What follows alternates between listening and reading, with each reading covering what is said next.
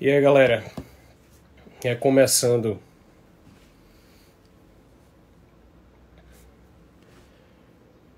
Já vou fixar o tema aqui.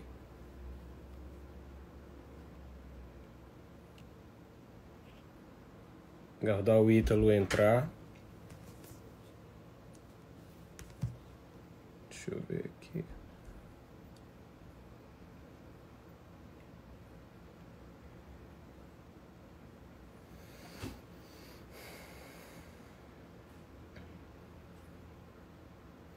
Boa noite a todos, mais uma vez. Vamos guardar a galera voltar aí. E pra gente retomar aquele aquele nosso tema a respeito da inteligência das virtudes. O Ítalo entrou aqui.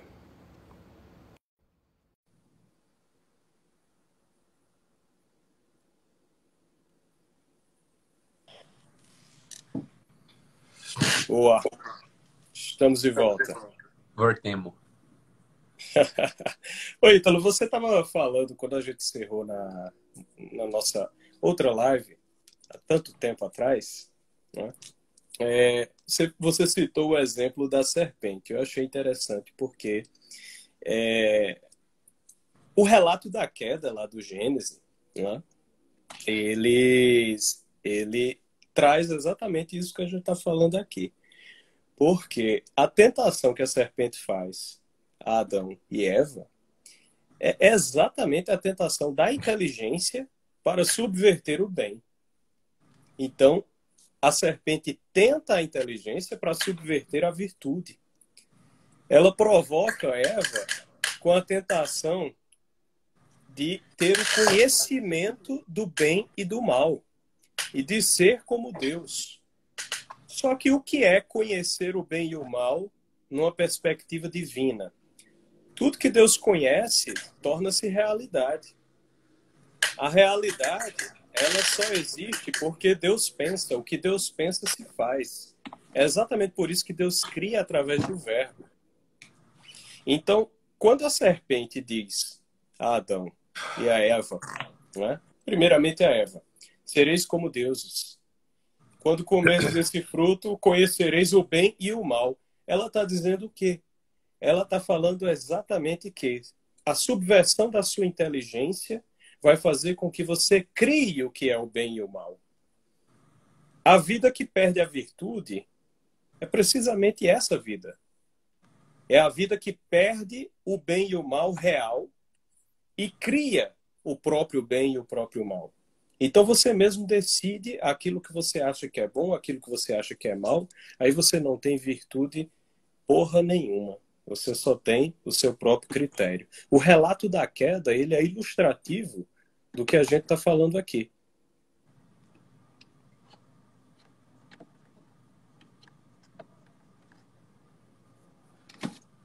O...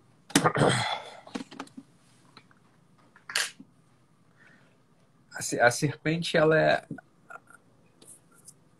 A serpente ela é um símbolo, né? Ela é real, né? Claro, mas ela é um símbolo muito insidioso, né? Ela, ela é um símbolo que, que volta várias vezes, né? Várias vezes. Então existe um psicólogo que fala o seguinte: ele fala o seguinte, olha, no fundo de todo homem existe um, uma memória do Éden. Tá? No fundo de todo homem existe uma memória do Éden e um desejo de retornar ao Éden. Isso. E esse é o criador de neuroses. Por quê? Porque o Éden ele é um lugar é, o Éden é um lugar inferior. É, é, é, é uma coisa que é difícil é, expor em poucas palavras, né? Mas o Éden é um lugar inferior. Por quê? Porque, veja, no Éden existia uma inteligência retamente ordenada. Uma inteligência que, justamente porque tinha uma conexão clara com aquilo que era belo, bom e verdadeiro, né? a inteligência era boa, bela e verdadeira. O Éden era o lugar no qual se vivia, no qual se sentia, no qual se realizava. Tá? E o homem tem uma lembrança deste lugar, deste lugar, do lugar do Éden, do cheiro do Éden, dos frutos do Éden, da, da dinâmica vi, vi, vivencial do Éden. Uma grande parte das ideologias contemporâneas, se a gente chegar na raiz delas, é isso aí. Com vários termos distintos, a promessa das ideologias contemporâneas é o retorno do homem ao Éden. Ao Éden. Ora, é isso aí. Ora, acontece que é possível imaginar um retorno ao Éden, não obstante a estrutura antropológica do homem não é a estrutura antropológica de Adão. Não existe mais uma capacidade perfeita de inteligir a verdade e se inteligir a verdade e se iluminar com ela. Ver o bem e reverenciá-lo. Olhar a alegria, olhar a beleza e se alegrar o, a, pro, a proposta de retorno ao Éden é uma proposta hoje da serpente também. Né? Da proposta da serpente. Olha, é, é possível imaginar um lugar sem dor. É possível imaginar um lugar, uma Suécia, um lugar perfeitamente ordenado. É possível imaginar um lugar no qual todos os direitos fundamentais do homem estão de pé e garantidos. A pergunta que eu te faço, Taiguara, é: qual homem viveria no Éden? Não é o Adão, é o homem caído. Isso. Então jogue, jogue um homem caído no Éden. E ele vai destruir e, o Éden. E, é, é, assim, das duas, uma. Ou ele destrói o Éden, ou o Éden tem uma serpente tão poderosa que o mantém que o homem Isso. se destrói. Isso. Veja esses países perfeitos como a Suécia. Lá é o Éden. Né? Não falta nada para ninguém. Tudo perfeitamente organizado, saboroso, cheiroso, é, lindo, é, bem disposto. E, no entanto, é um lugar de pessoas maximamente frustradas, pagãs, sem religião, entristecidas e sem sentido da vida. É. Olha, o desejo, existe um desejo do Éden no homem hoje que tem que ser colocado num lugar muito inferior da personalidade, muito inferior da antropologia. O desejo do Éden hoje no homem é animal. Isso está isso tá na, na, frequência da animalidade. Olha, claro, um animal ele gosta de viver sem sofrer. Um animal ele gosta de estender a mão e pegar um fruto. Um animal gosta de ter um ninho para ele poder é, fazer a sua casa estar seguro. Uma Suécia da vida. Agora, esse animal, esse homem, ele pode viver no Éden? Essa é a pergunta. Por quê? Porque ele sabe que ele é um homem caído. Ele sabe que ele é um traidor. Ele sabe que ele é inconstante. Ele sabe que ele não tem inteligência e virtude. Ele sabe tudo disso. E aí está uma geração de neurose. Uma das gerações de neurose é essa. Quer dizer, você vai converse, converse com pessoas, a gente conversou, né? Sou, sou psicólogo, psiquiatra. É, você vai conversar com pessoas que têm a vida perfeitamente ordenada. Elas não são Adão. olha, a gente não precisa ir muito longe. Adão, que era Adão, caiu. Assim, é. o próprio Adão caiu. O próprio Adão caiu. É. olha, o viar, o viandante, o, o homo viator, esse homem que anda no mundo, é um homem que não anda buscando o Éden. É um homem que anda buscando a salvação, no limite, a cruz e a ressurreição, que nada tem que ver com o Éden. Assim, o que, o que tinha cruz no Éden? Não. Tinha crucificação no Éden? Não. Tinha ressurreição no Éden? Não. Ah, essa é uma, essa é uma, essa é, essa é uma das grandes trampas, essa é uma das grandes é, trapaças contemporâneas. É, é, Toda... essa, é essa oferta do Éden. Isso. A oferta, sempre que alguém te ofereceu o Éden, você fala assim: olha, mas nem Deus quis reconstituir o Éden. Isso. Se ele quisesse, ele teria feito. Assim, o Éden não é para existir mais nesse mundo. O Éden é uma memória longínqua. Ele Éden colocou dois querubins na porta do Éden para ninguém voltar para lá. O Éden é memória longínqua, guardada sete chaves ou a dois querubins, isso é o Éden. Olha, não haverá mais Éden aqui. Essa é uma coisa fundamental, você tá entendendo? Não tem mais Éden aqui nesse mundo. Ítalo, há um filósofo italiano que ele, ele é de uma raiz filosófica completamente distinta da nossa. Né? A nossa, nossa raiz filosófica é outra, aristotélico-tomista e, e os alinhados. Né? Cada um tem uma influência, uma influência particular. É, há um filósofo italiano chamado Giorgio Agamben. E o Giorgio Agamben ele tem um livro que ele trata dessa questão sob uma maneira muito interessante. O livro se chama O Reino e o Éden. E ele mostra que a modernidade ela se compõe de constantes tentativas políticas de restaurar o Éden na Terra. Olha isso, olha o que eu estou falando aí. É. Então, a, a, ideologia, o que é a ideologia? A ideologia é a busca do paraíso terrestre. Então, quando você olha o marxismo, o que é, que é o marxismo? O marxismo é a ideologia do igualitarismo nesta terra. Então, é o paraíso nesta terra. Sim. Só que a proposta de Cristo foi outra. Cristo não propôs recuperar o Éden. Cristo abriu a porta para algo muito maior, que é o reino. Sim. Então, não o paraíso terrestre, mas o paraíso celeste, a Jerusalém celestial. Então, a, a, veja, a imagem da serpente, ela, ela aparece na, na escritura dois momentos, aparece em vários momentos, mas em dois ela aparece com sentidos radicalmente diversos. Você tem a serpente do Gênesis, a serpente primeva, como se chama, que é essa serpente que faz a tentação da inteligência.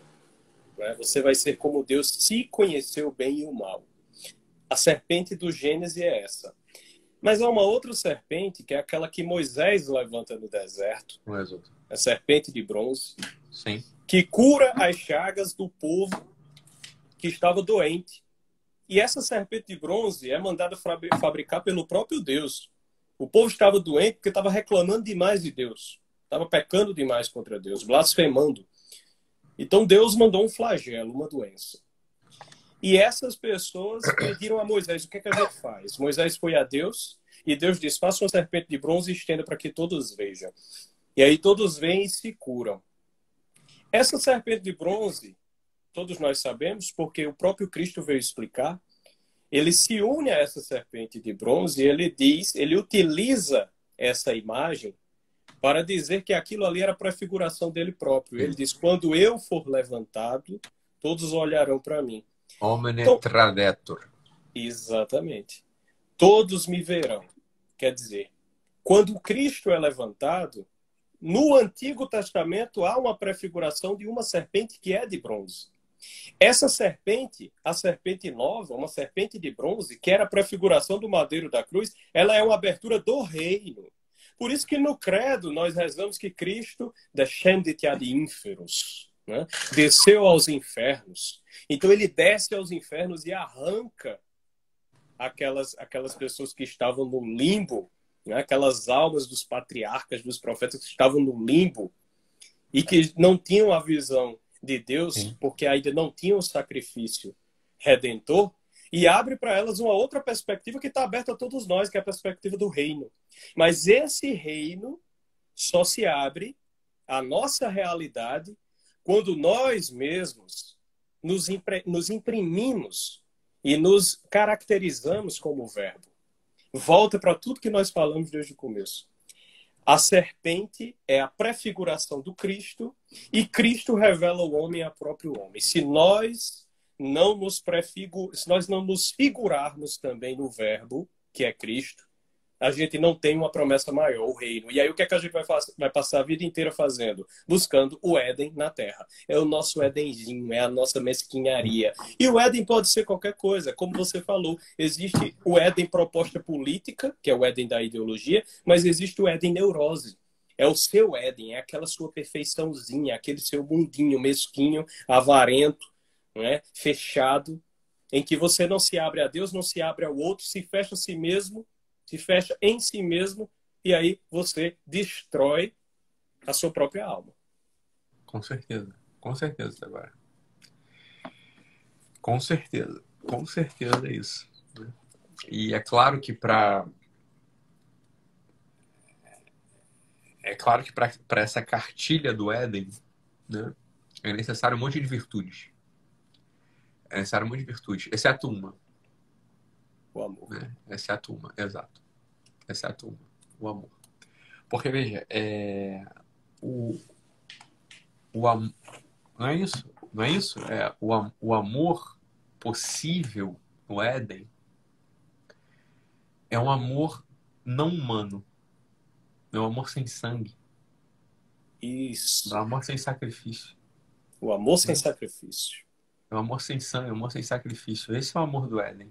É o amor perfumado. Eu imagino, e uma amiga minha me falou isso uma vez, e eu fiquei encantado com isso. E depois eu meditei e falei, não é isso. Ela falou assim, olha, às vezes eu sinto o aroma do Éden. Era uma mística. Uma pessoa de tipo místico. Ela falou assim, eu sinto o aroma do Éden. E na hora eu me encantei com aquilo porque é muito profundo poeticamente, né? E a gente se encanta com certas coisas. E depois eu falei, e depois eu pensei, falei, olha, é que esse aroma soprado nas narinas, e a gente tem a, a visão do sopro nas narinas, né? É, esse aroma soprado na narina é um aroma soprado pela serpente. Porque o aroma do Éden acabou. Não temos mais aroma do Éden. Não existe mais aroma do Éden. O que, que a gente tem? E essa mesma pessoa me falava, ela falava de um amor que ela tinha. Ela falava o seguinte, olha, é que esse amor que eu tenho, ele certamente ele é divino. Né? E ela falava do amor em relação a uma outra pessoa, que ela estava absolutamente apaixonada, encantada. Ela falou assim, olha, o amor que eu tenho para essa pessoa é um amor divino, certamente é divino. É... E era um amor de tipo impossível, era um amor é, que não podia, não podia acontecer, tá? E ela me falava isso dessa, dessa outra pessoa. Ela falou, olha, o amor que eu tenho por ele é um amor divino, com certeza é divino, porque eu aspiro coisas altas. Eu, eu, eu, é, eu desejo o melhor de mim para ele. E, e aí eu com uma, uma certa impertinência, Taiguara, própria minha, né? Porque também tenho uma experiência de consultório de anos e alguma vivência nisso. Eu falei, eu entendo. Eu entendo. Eu entendo que que, que haja, uma, haja um aroma do Éden quando você está com ele, haja um aroma do Éden quando você pensa nele. É, eu entendo que você saiba que, que, que isso vem de Deus de algum modo, né? Porque, é claro, tudo que é bom vem de Deus. Agora, eu queria te fazer uma pergunta e, que você não me respondesse agora. Eu queria te fazer uma pergunta. É... Bem, era uma pessoa que estava de fato envolvida com um homem que não era livre tá? Não era livre. Então ela não poderia tê-lo em regra. Mas tudo parecia maximamente lindo e apaixonante e, e real. Tá, até agora. E ela estava absolutamente envolta, e ele provavelmente também estava envolto nessa gaiola chamada Éden contemporâneo. Eu perguntei a essa pessoa, falei para ela, falei, olha, a pergunta que eu te faço é a seguinte, que tudo isso é divino eu não discuto porque o amor é bom, né? porque os bons sentimentos são bons, porque a alegria que aparece no convívio entre vocês é boa, é... porque, olha, talvez até algo de verdade haja nisso aí tudo, tá? E parecia haver. Mas eu quero te fazer uma pergunta muito clara, assim. E diante da chaga aberta do Cristo na cruz, tudo isso está de pé? Esse aroma segue aparecendo? é, esse amor ele segue se sustentando? É, ou há um constrangimento disso tudo que você estava pensando até agora?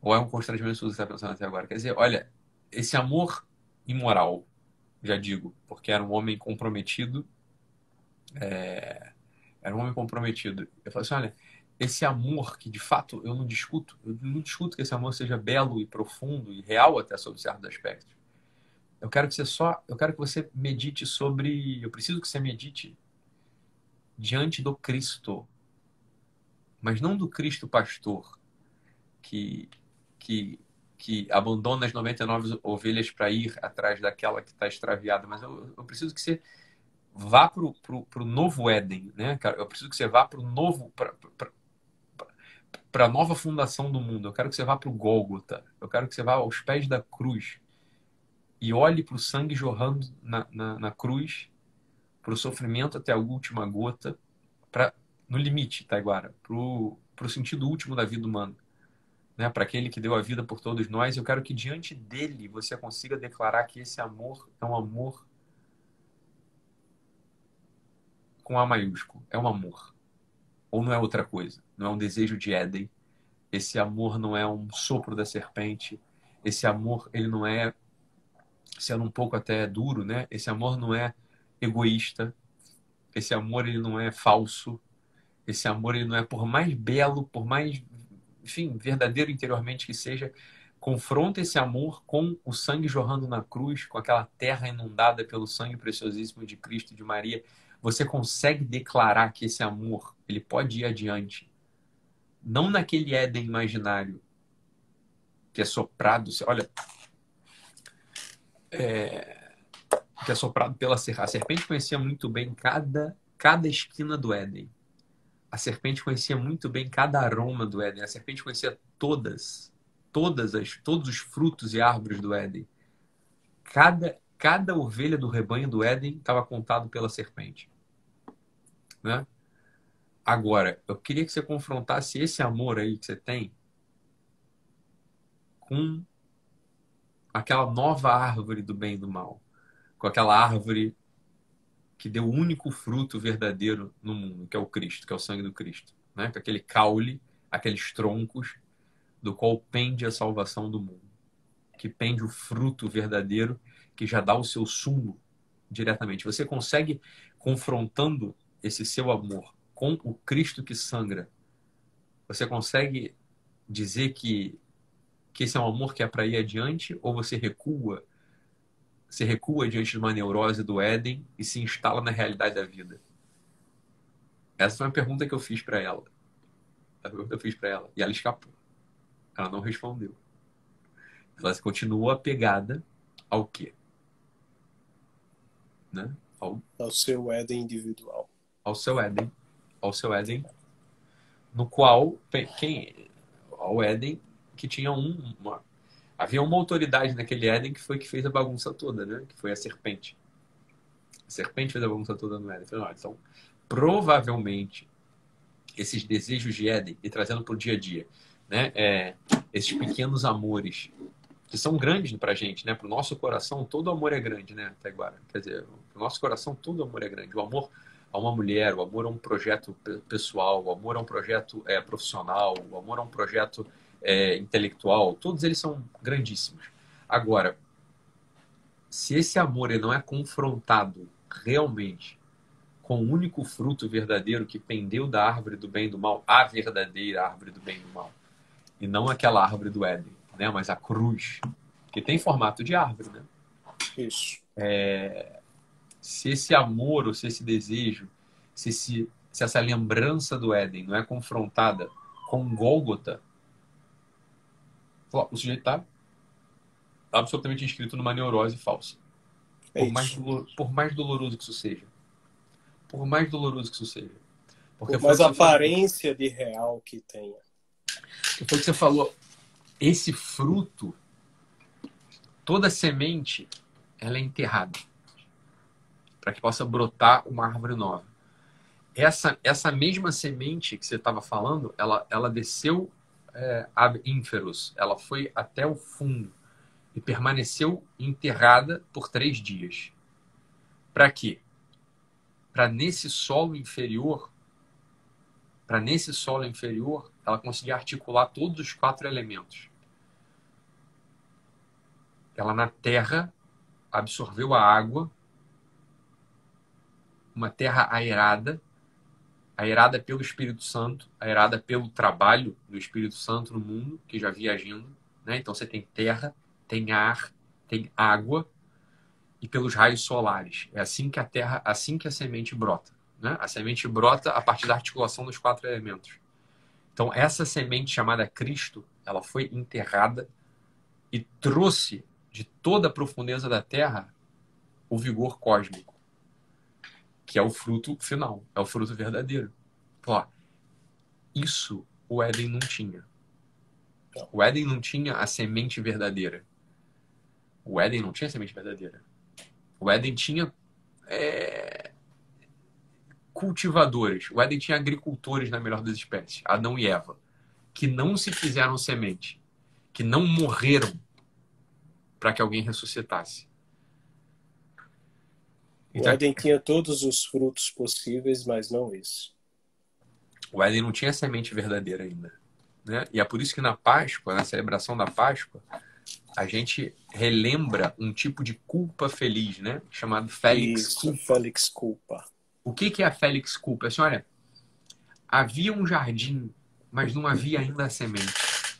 A, se, a semente da qual brotaria toda a vida e, e da qual penderia a salvação do mundo ainda não havia sido inaugurado no mundo.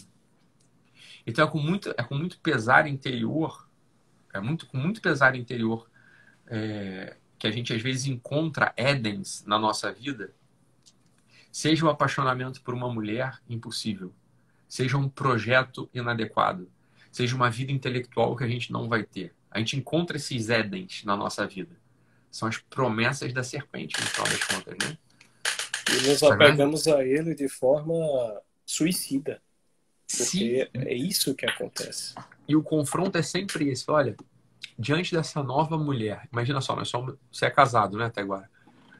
Imagina Sim. que, imagina que a gente é apresentado a uma mulher, uma mulher boa, uma mulher sedutora, uma mulher é, não é nem sedutora, uma mulher boa, uma mulher com quem a gente pudesse, quisesse até compartilhar a vida, que não que não é a nossa, uma outra. E é, as pessoas são capazes, isso foi minha experiência de consultório por mais de 10 anos as pessoas elas não estão. Olha, francamente falando, Taiguara, eu não quero nem ser uma pessoa puritana aqui. Às vezes há muita bondade nisso tudo, às vezes há muito amor nisso tudo. A grande questão é confronte. Esse é um amor do Éden. Confronte esse amor com Gólgota. Confronte esse amor com a semente verdadeira e veja se é, se é possível que esse amor subsista. Porque é uma coisa, Taiguara, olha, diante de Deus, tudo é bom e tudo é justificável. E é nesse sentido que falo, olha, é, a pessoa que acredita em Deus sem Cristo, ela não, ela não tem ainda a presença de Deus dentro dela. Porque o Cristo é a semente que desceu por três dias e frutificou. É, ele é a semente verdadeira. Ele foi selado, ele foi selado num túmulo virgem. Como quem diz, uma terra preparada para aquela semente. Olha, confronte esse amor, confronte essa. Não te chamo. Olha, agora, eu sou, eu sou um tipo mais. É, eu sei que até me acusam disso várias vezes. Eu sou um tipo até mais. É, menos moralista, tá? Eu até concedo que haja verdade, beleza, bondade em relacionamentos, por exemplo, que não são casamento. A grande questão é: isso é o Éden. Isso é, isso é uma ideologia. Isso é o Éden. Isso é equivalente ao iluminismo, ao comunismo, é, ao feminismo, ao globalismo. Isso é um equivalente pessoal, não sociológico.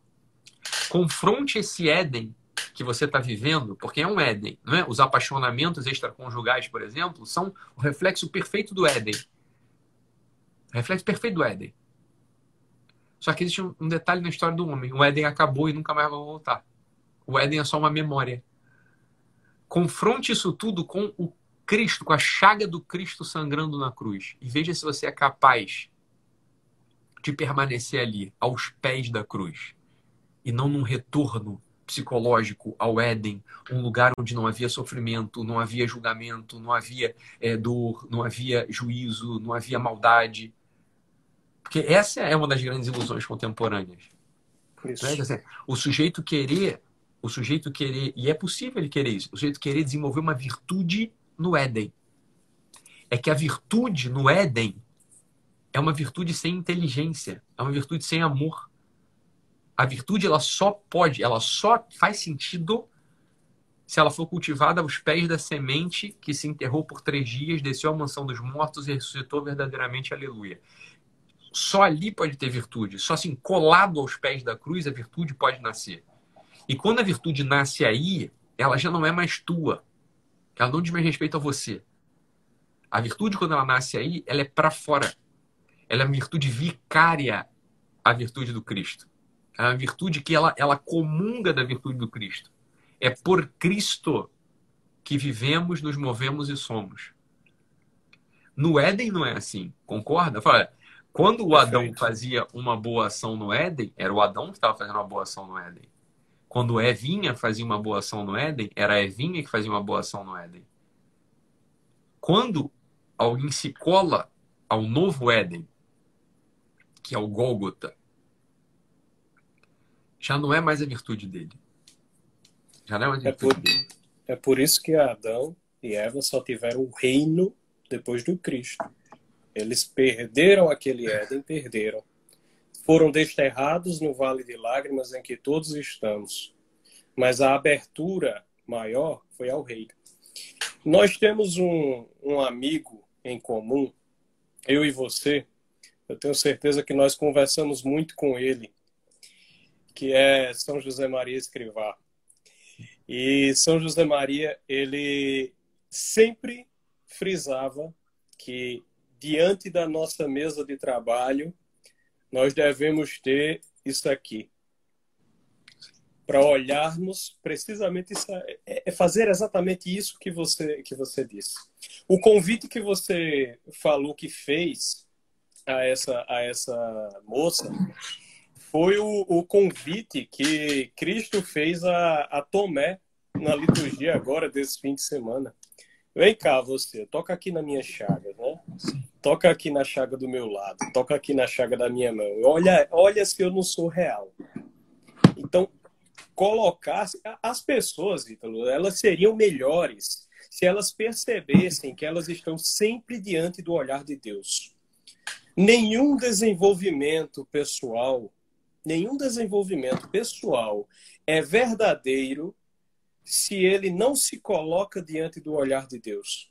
Quando você concebe que Deus está te olhando, aí você deixa de ser canalha. Aí você vê que não pode fazer as coisas mal feitas. Aí você vê que não pode ser um sacana. Então, esse esse colocar-se diante do olhar de Deus, colocar-se diante do Calvário, como você falou, é a, a natureza mesma do desenvolvimento do homem como homem. Se ele não faz isso, se ele não se coloca diante dessas chagas, se ele não se coloca diante deste Cristo, que é o homem perfeito e que convidou a perfeição nele, porque ele é a verdade, porque ele é o verbo, porque ele é o caminho, a vida. Então, se você não se coloca diante disso, todo desenvolvimento que você tenha é apenas um desenvolvimento incompleto que vai resultar numa imperfeição sempre e sempre presente. Nunca vai ser uma perfeição real e atualizada que você possa desenvolver e dizer: eu amo porque eu me sacrifico. Como dizem o, como diz nosso Senhor, não há amor maior que dar a vida pelos amigos. Você não é capaz disso porque o seu desenvolvimento foi só seu. O seu desenvolvimento não foi olhar para o Cristo que volta a olhar para o outro também. Eu posso fazer uma parte aqui, tá agora? Total. Eu, tinha um amigo, eu tenho um amigo que eu amo. Ele é um pouco mais velho. Você tem que, quantos anos você tem até agora? 28. 28. Você é jovem eu também, né?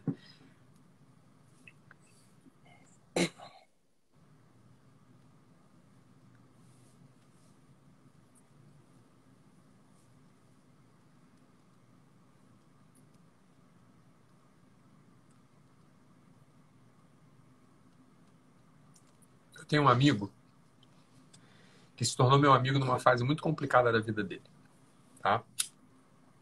E ele me procurou para ajudá-lo, tá? A gente se tornou amigo nessa circunstância.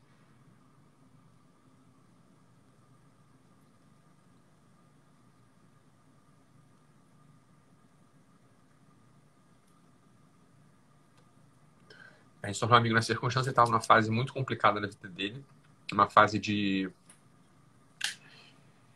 é, revisão, revisão da vocação dele. Ele é uma pessoa que tinha, ele é uma pessoa que tinha entregue a vida é, a uma vocação específica, tá? E por mil vicissitudes da vida, ele havia ele havia decidido experimentar outros ares para ser um pouco mais brando e eu só falo isso porque eu amo, tá?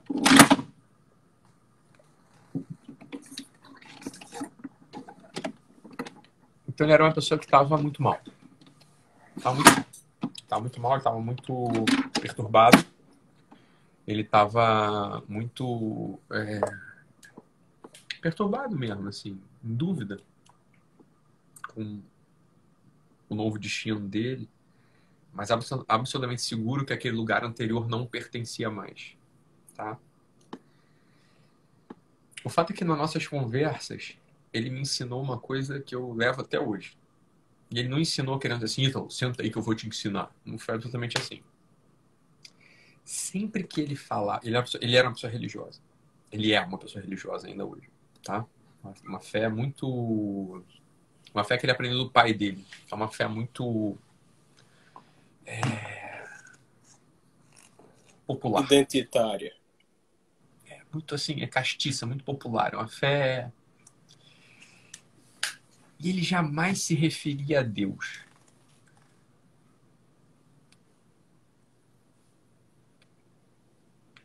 Eu acho que eu nunca ouvi esse meu amigo falar a palavra Deus. Ele falava Jesus Cristo. Cristo. Jesus Cristo. Cristo.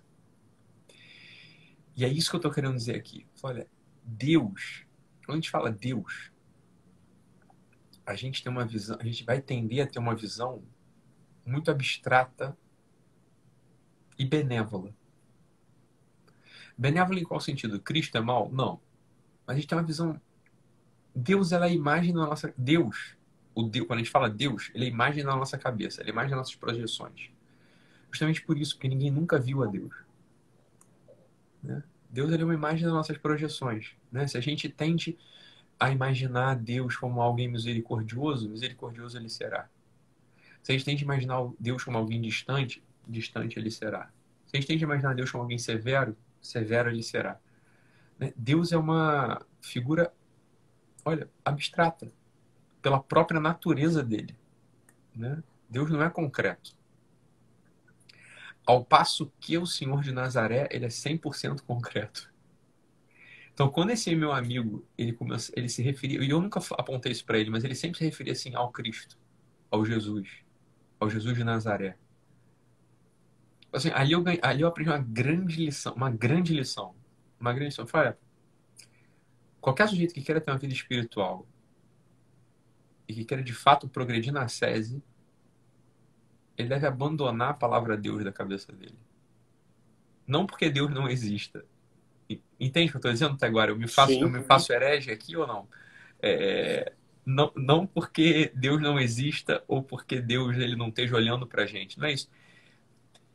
É porque para a gente, Deus é uma projeção nossa. Você cria Deus à sua maneira. Porque você não consegue identificar a sua face. A face de Deus só se mostrou a nós através do Cristo. Quem me vê, vê ao Pai, foi o que ele disse. A maneira de enxergar a Deus é olhar para o Cristo. E esse meu amigo, ele me ensinou isso. Ele falou, olha, ele não me ensinou falando nem nada, mas ele só se, só se referia a Deus através do Cristo. Ele só falava Cristo. Cristo. Cristo. E ali eu aprendi, eu falei, olha, eu não falo Deus nunca mais. A menos que seja assim, por um motivo de linguagem muito claro, né? Uhum. Mas assim, na, na minha conduta pessoal, e aqui eu não estou botando como exemplo, eu estou botando meu amigo como exemplo, né? Falei, olha, ali tem uma razão de ser muito profunda, hein? Muito profunda. Olha, quando a gente, por exemplo, confronta esses nossos desejos de todos os tipos, né? Vamos botar aqui esse desejo, sei lá, de uma nova família. A gente é casado, né? Até agora, Deus nos livre. Mas a gente é casado. Mas imagina que aparece uma boa moça, é, decente, bonita, amável, é, cheia de qualidades e que queira dar vida pela gente. E a gente começa a imaginar que Deus está presente ali. Por que, que a gente imagina que Deus está presente ali? Porque, olha, a gente está no mundo. E no mundo tudo é dúbio. Então, mesmo numa crueldade muito grande, existe bondade. Essa é uma das grandes graças desse mundo, né? Olha, no campo de concentração tem bondade. É, numa morte tem bondade. Numa situação horrível e trágica tem bondade. Portanto, Deus está ali.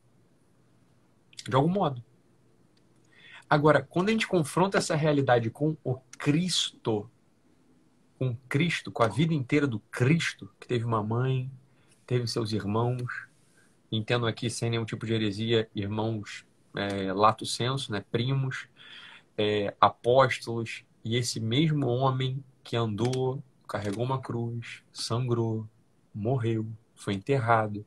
Quer dizer, antes disso foi, é, desceu por panos, Nicodemos desceu ele do, da, da, da, da, cruz, o enterrou, é, e depois ele ressuscitou e apareceu ali com, nos discípulos de Amaús e, e, e cozinhou peixes assa, e, e assou peixes na margem do rio Tiberíades com os seus apóstolos. Olha, diante desse, diante desse, tudo fica mais claro. Diante desse, a confusão do Éden se desfaz. Porque o Cristo não habitava no Éden. Deus habitava no Éden. Cristo não estava no Éden.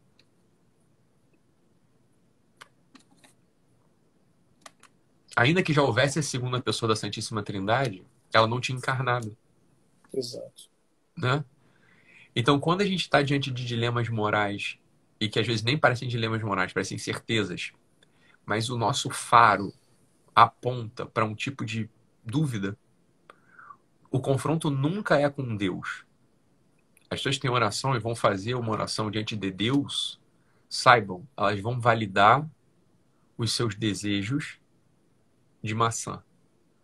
Elas vão querer comer o fruto da árvore proibida. Porque vão projetar o Deus de si próprios. Porque vão projetar o próprio Deus. Vão projetar o Deus de si próprios. Agora, tente fazer isso com Cristo. Tente, como a Valtorta, tente entrar na chaga do Cristo e ali dentro da chaga do Cristo. Não precisa nem ser do peito do Cristo. Uma chaguinha eh, lateral, a mão, do, a mão direita do Cristo. Entre na mão direita do Cristo e se coloque a questão e veja se ali a realidade não aparece toda em conexão. Toda a razão da realidade, veja se ela não aparece. Isso aí é uma pedagogia da encarnação. A verdade que se encarna, então ela se torna concreta. Ela se torna plenamente palpável a nós. Volta para o que falávamos na outra live. Aí você consegue participar dela. Você entra na participação, participa do verbo. Santa Teresa de Calcutá, ela, ela dizia: os sofrimentos, eles são os beijos de Cristo. É que quando ele se aproxima de nós, a sua coroa de espinho nos toca. Então, você participa. Todos os grandes místicos, todos os grandes santos do, do sofrimento, todos, eles sempre trouxeram essa noção muito profunda de que nós participamos do verbo. Agora, eles participaram da maneira mais crua possível, porque eles participaram do próprio sofrimento do verbo. Que participação mais perfeita é essa que nós, muitos de nós, jamais mereceremos? De participar do sofrimento do verbo, da cruz do verbo. Mas aí é que entra o nosso consolo, porque a gente pode fazer essa participação ainda que não tenhamos uma participação como a que grandes santos tiveram, mas nós podemos participar do sacrifício do Verbo nos pequenos sacrifícios da nossa vida. Quando a gente se defronta com, com o sofrimento, com o problema, com a dor, com a doença, e nós somos fortes como o Verbo foi forte. E nós encaramos aquilo ali com amor. Né? E abraçamos aquela cruz com amor. Não como um bando de palermas, um bando de idiotas, um bando de babacas que sai chorando, parecendo que o mundo acabou. Não, abraçar com força.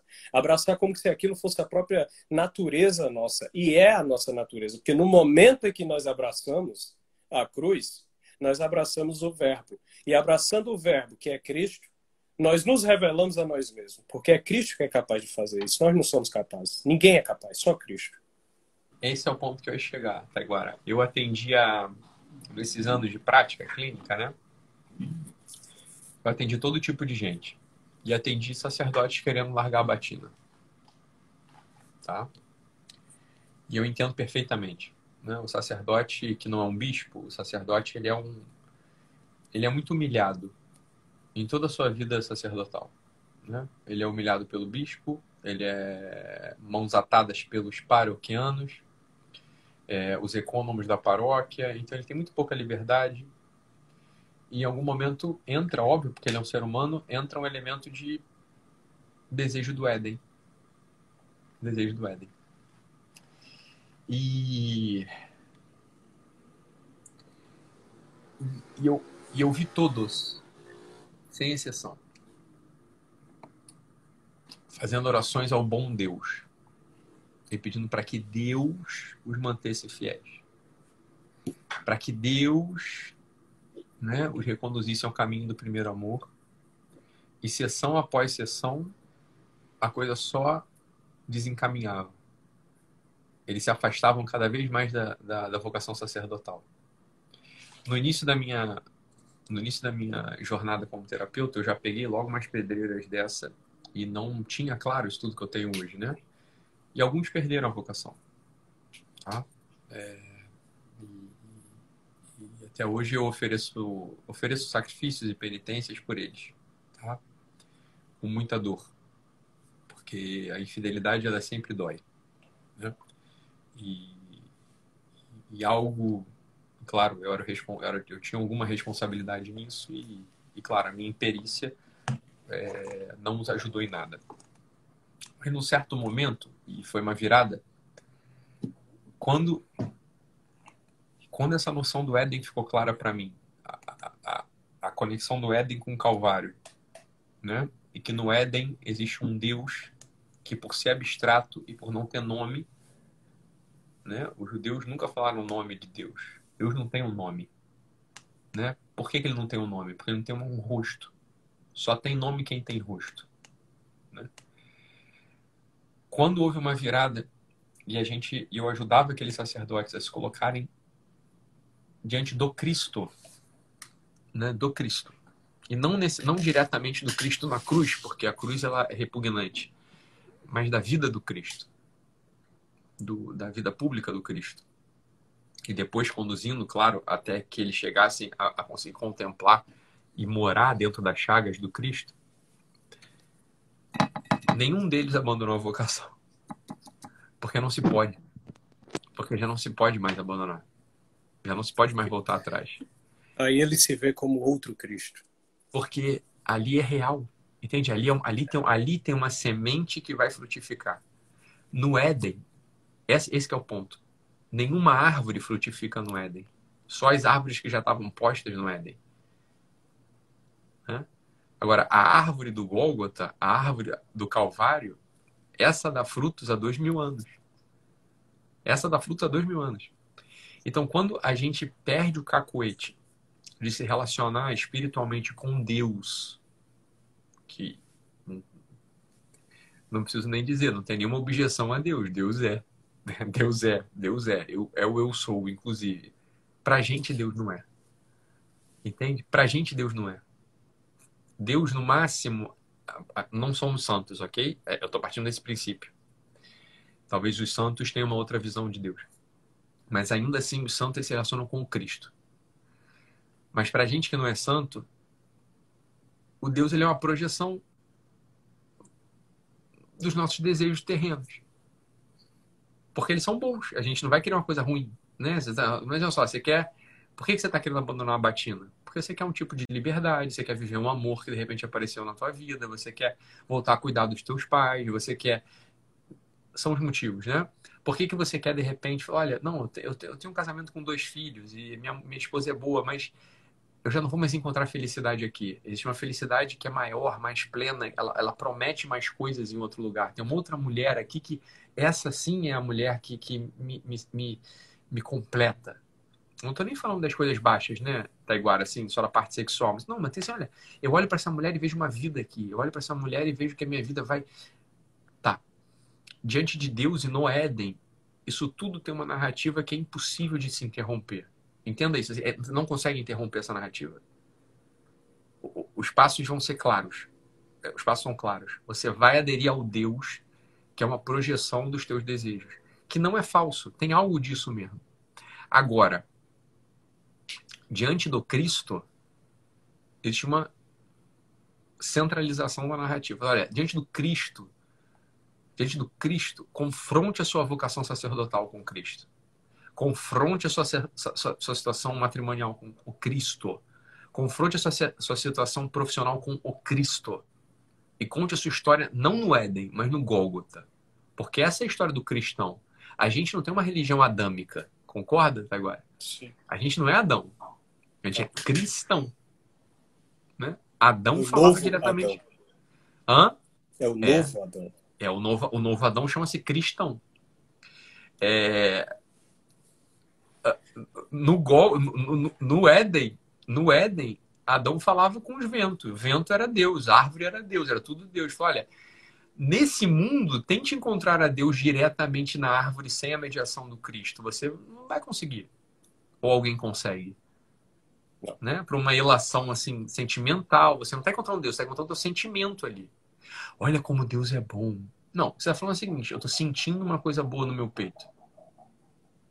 Né? Eu estou olhando o mar e vejo Deus. Fala assim, calma. Eu entendo o que você está dizendo. Não está de todo errado. Mas você, de fato, o que você está vendo é o mar e uma sensação boa de pertencer a algo sólido. Agora, cadê o Cristo aí? Porque provavelmente o Cristo está pedindo o seguinte: pode ficar aqui mais um pouquinho, mais três segundos. Agora levanta e vai servir alguém. Porque já deu. você já deu. Você já está contemplando o mar há muito tempo. Você já está tá contemplando essa boa mulher, esse bom homem que você encontrou, que não é seu marido, há muito tempo. Agora levanta e, e, e se aproxime. Se aproxime da minha chaga. Se aproxime dessa cruz que deu o fruto verdadeiro, que é a semente que vai fazer brotar a vida no mundo. Não é? O desejo de Éden, o desejo do Éden, ele é real dentro do ser humano. Existe um desejo do Éden no ser humano. Agora, o Éden não vai voltar. E no Éden só está Deus, um Deus abstrato, que nem Adão conseguiu aprender e viver diante dele.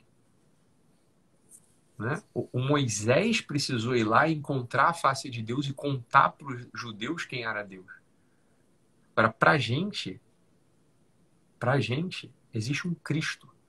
Diante do Cristo, confronte esses desejos de, vou botar entre aspas, tá, agora, perdão, de amores verdadeiros até, de abandonos de vocação verdadeiros até. Quando, você, quando se confronta tudo isso com a semente que é enterrada e volta três dias depois com ramos de vida, torna-se impossível a traição é. biográfica. A traição a um homem, a traição a uma mulher, a traição à vocação sacerdotal. Porque o Cristo, ele pede consistência. O Cristo ele é, é consistente. Porque ele é consistente. Ele pede a vida.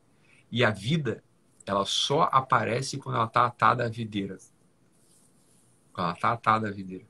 Que é o próprio. Que é o próprio Cristo. Isso que, que o Ítalo está dizendo, pessoal, o Deus, primeira pessoa da Santíssima Trindade, Deus Pai, só se revela na segunda pessoa da Santíssima Trindade, no Cristo. E, e as pessoas, elas são um Deus. Então, as pessoas são? Ao, são um Deus. As pessoas, as três pessoas da Santíssima Trindade são um Deus, um e mesmo Deus. Mas nós só conseguimos encontrar isso através do Cristo que se mostrou. Talvez por isso aí, Ítalo, para advertir já em relação a isso, foi que Cristo disse que quem ouvia via o Pai. Porque ele mostra essa face do Pai. É só nele que a gente encontra. O homem decaído não é capaz de encontrar Deus se não de forma enviesada, ou daquilo que São Paulo diz, eu vejo como se fosse um espelho, não é um espelho é, manchado. Mas só em Cristo é que eu vejo face a face. Só no Cristo é que eu posso realizar esse ideal de homem perfeito, desenvolvido que todos temos, o homem novo, como nós falamos desde o começo, que abandona um homem velho por que, que São Paulo diz isso? Por que, que São Paulo diz abandona o homem velho, reveste do homem novo? Pelo conhecimento. Não é?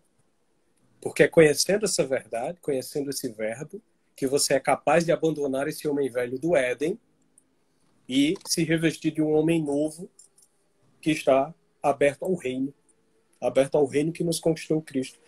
A tradição cristã ela aponta que Gólgota, Gólgota, Calvário, a pedra da caveira. Por que isso? A tradição cristã diz que é porque lá, naquele monte, abaixo daquele monte, está enterrado Adão.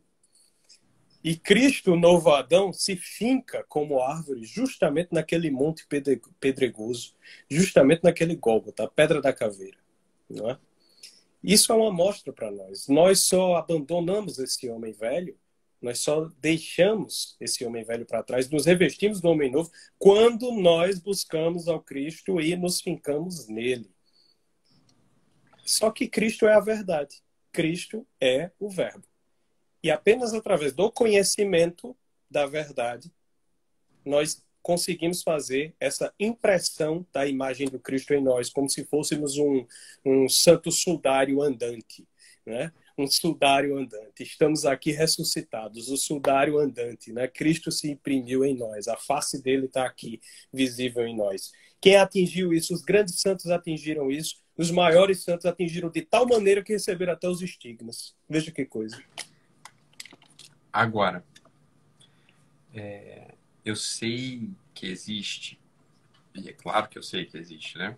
E não invalida em nada, né? O Thomas Kempf escreveu um livro muito utilizado chamado A Imitação de a Cristo. A Imitação de Cristo. Né? E ainda que o próprio apóstolo Paulo falhar, de imitadores de Cristo, o próprio apóstolo Paulo fala uma coisa pra gente que não é para passar despercebida. Ele fala o seguinte: olha, é que para vocês é muito difícil imitar Cristo. Então sede meus imitadores. e eu estou imitando Cristo. Isso, então, isso é uma coisa. É, isso é, é, isso é uma coisa importante para a gente falar, por quê? Porque eu vejo muita gente, muita gente boa, muita gente boa querendo imitar ao Cristo. Querendo imitar o Cristo.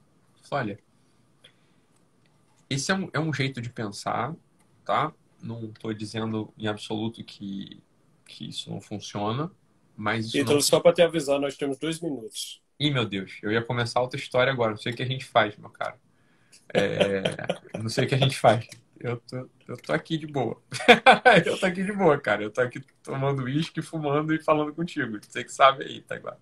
Você quer, quer reabrir e continuar a sua história? Podemos reabrir, você que sabe. É... A gente pode reabrir.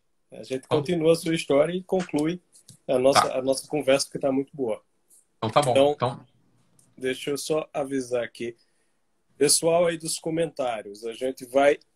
Temos um minuto, o Ítalo vai nos contar uma última história e a gente vai só reabrir, vai encerrar essa live. Tá, agora, se você tiver com horário para cuidar aí da tua família e tudo, você fala, cara, gente volta em outro momento. Por mim não tem. Não, tô tranquilo, nenhum. tô tranquilo, tô é? tranquilo.